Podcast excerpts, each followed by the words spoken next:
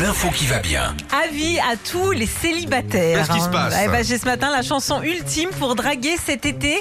C'est super sérieux, c'est même scientifique. Il y a trois chercheurs français bretons euh, qui sont penchés là-dessus. Ils ont pris 87 femmes d'un côté et seulement un homme de l'autre. Ils leur ont calé des rendez-vous en leur faisant écouter à chaque fois une chanson différente et ça a tout changé, Philippe. À la fin de chaque discussion, la chanson qui a permis à l'homme de repartir avec le plus de numéros de téléphone, eh ben c'est Francis Cabrel, je l'aime à mourir. Moi je n'étais rien et voilà qu'aujourd'hui je suis le gardien du sommeil Ah ouais de ces nuits. Je l'aime à mourir. Les femmes adorent cette chanson, ça a marché avec 52% des femmes. T'es en train de me dire que scientifiquement, Hein tu mets une chanson comme ça et la femme elle t'appelle tout de suite. Ouais. Mets-le en entier.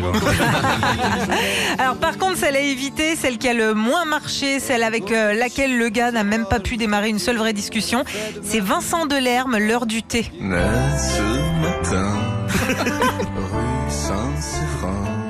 Pourquoi il chante comme ça ce gars-là C'est un peu moins romantique, un peu moins glam. hein. Je voudrais bien que tu viennes chez moi. L'heure du thé. L'heure du thé, c'est du Lipton. je ne pas. Dégoûte le sachet. Ah c'est ça, le Ah, message subliminal ouais. c'est goûte-moi le sachet. Moi, il m'est arrivé des fois des histoires de thé comme ça, en couple, j'ai trop laissé infuser. Ah ouais? Elle m'a pris l'a moitié fait. de la baraque. Retrouvez Philippe et Sandy, 6h-9h sur Nostalgie.